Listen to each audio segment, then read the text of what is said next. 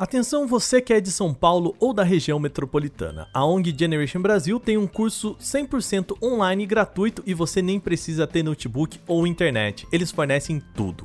O curso Pessoa Desenvolvedora Mobile está com inscrições abertas, mas precisa ficar ligado porque é um número limitado de vagas por meio de seleção dos candidatos. Para se inscrever, basta ir em gen.jobs/canaltech. Olá, hoje é sexta-feira, já com aquele climinha de final de semana. E no canal Tech News de hoje, a gente fala sobre o início da pré-venda dos Galaxy Z Fold 3, Z Flip 3, além da nova Smart TV da Xiaomi e a BGS sendo adiada e claro, muito mais. Eu sou Wagner Waka, vem comigo para as notícias do dia. Música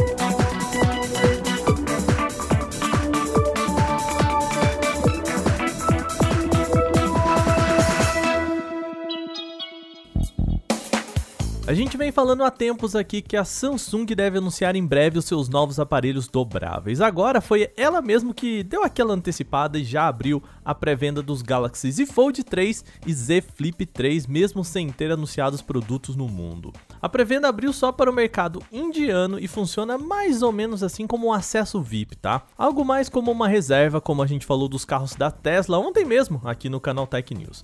Ainda não é possível confirmar que se tratam exatamente dos novos dobráveis, porque a Samsung nem mesmo cita os aparelhos nesta pré-compra.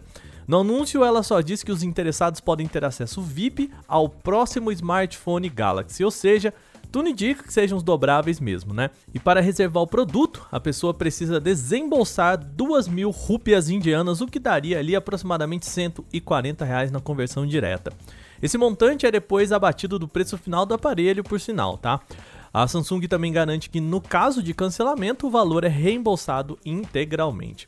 A expectativa é de que o Z Fold 3 seja lançado lá por 135 mil rúpias indianas, o que poderia ser convertido diretamente por cerca de 9.500 reais. Já o Z Flip 3 é um pouquinho mais barato, sairia por 90 mil rúpias, algo em torno de 6.300 reais na conversão direta, lembrando sem contar os impostos.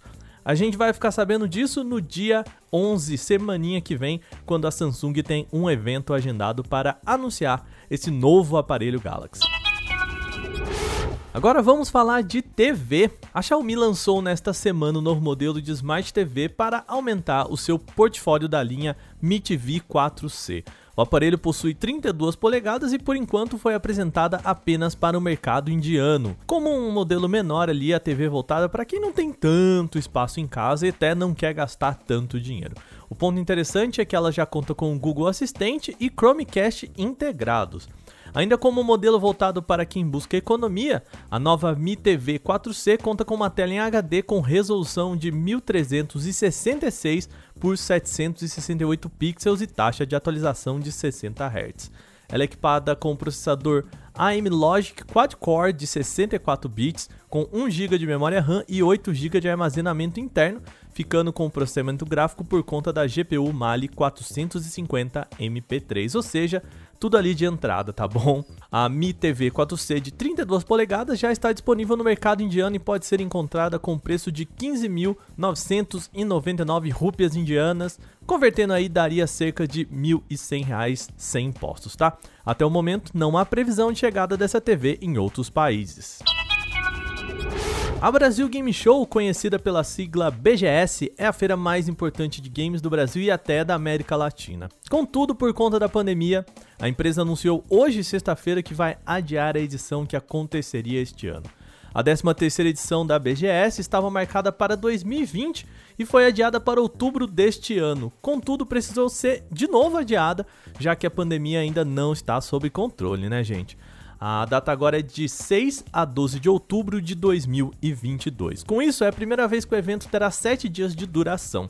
E de acordo com a organização, a ideia é realizar o evento de forma segura no ano que vem, com a população vacinada e protegida contra o novo coronavírus. O que vamos combinar, gente, é uma decisão muito acertada, né? A BGS ainda aponta que os sete dias anunciados já incluem a abertura prévia da feira para imprensa e convidados, que costuma ser no primeiro dia. Mais detalhes sobre o calendário ainda devem ser revelados em breve. E quem já tinha ingresso para este ano? Bom, quem já possui ingresso em mãos tem entrada garantida para o evento de 2022 e ainda vai contar com benefícios do Super Ingresso. Esta modalidade permite acesso diferenciado à feira e arena de esportes, além de descontos em loja oficial e expositores parceiros, sem alteração no preço pago originalmente. Então, lembrando, gente, sem BGS esse ano, mas ano que vem ela vai voltar. Vamos torcer, né? Agora o assunto aqui é segurança. A Apple anunciou um conjunto poderoso de ferramentas para proteger crianças de abuso sexual a partir de iPhones, iPads e Macs. A maior e talvez mais impactante novidade é a detecção automática de mídias com conteúdo relacionado a abuso sexual infantil. Ela é uma ferramenta chamada de CSAM pela sigla em inglês e trata-se de um mecanismo que avalia mídias salvas em iCloud e se encontrar um material de abuso infantil, esse mecanismo denuncia a pessoa à Apple. Para garantir a privacidade dos conteúdos, uma tecnologia criptográfica chamada intersecção de conjuntos privados, ou PSI, faz um cruzamento entre os dados da imagem e um conjunto de hashes de material ilegal, com base em um banco de dados. Se houver uma correspondência, o resultado não é revelado ao usuário nem à Apple. Contudo, é criado um voucher de segurança criptográfico que ainda é secreto, tá bom? E caso esses vouchers se acumulem, o material é encaminhado para a fabricante que então vai fazer uma avaliação humana sobre o conteúdo. O sistema é interessante, mas por outro lado cria um grande problema de privacidade mesmo assim. Se a maçã pode identificar material pornográfico de menores de idade, é bem possível também que ela consiga monitorar qualquer outro segmento, né? Os pesquisadores e entusiastas de privacidade já alertam sobre o perigo desta nova ferramenta. Além disso, o mecanismo também vai tentar evitar abuso infantil em texto e em outras mídias. Todas as novidades chegarão ao iOS 15, iPad OS 15 e Mac OS Monterey. Apesar de inicialmente serem exclusivas para os Estados Unidos, essas ferramentas podem ser expandidas para mais países com o tempo. E vamos terminar a semana com uma notícia mais levinha, né? Você sabia que o primeiro site criado na história da internet fez 30 anos? E mais incrível ainda é que você vai saber agora que tal site ainda está no ar. A página foi criada por Tim Berners-Lee, também conhecido como o pai do www.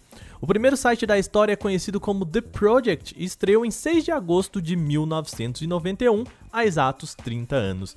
E o que tem nessa página? Bom, é apenas uma página de textos em que Berners-Lee explica o que é o World Wide Web ou o WWW. Na época ele era físico do Centro Europeu de Pesquisas Nuclear, o CERN, e criou uma página para ajudar outras pessoas a criarem seus próprios sites. E basicamente, o The Project era constituído por um bloco HTML bem simples, sem recursos de estilização, imagens ou qualquer outro recurso dinâmico, afinal, gente, é a primeira página da história da internet, né? Ela era recheada de links que encaminhavam visitantes para respostas rápidas a perguntas como o que existe por aí e como eu posso ajudar. Como a gente já antecipou aqui, o site ainda está no ar funcionando perfeitamente e você pode fazer essa viagem no tempo e visitar o URL. Para isso, é só visitar canaltech.com.br, que além de ensinar como visitar a página, a gente também conta um pouquinho mais sobre essa história da internet. Bom, e o nosso programa vai ficando por aqui, mas antes, é sempre bom lembrar que você pode enviar comentários, sugestões e críticas sobre o nosso programa para podcast@canaltech.com.br. Manda o seu recadinho. Este episódio foi roteirizado, editado e apresentado por mim, Wagner Waka, com a coordenação de Patrícia Gnipper. O programa também contou com reportagens de Bruno Bertonzin, Felipe De Martini e Igor Almenara. A revisão de áudio é da Mari Capetinga. Agora a gente vai ficando por aqui nesta sexta. Lembrando, a gente faz aquela pausinha no final de semana e volta com o podcast só na segunda, tá bom? Então, bom final de semana. A gente se encontra na segunda. Até lá!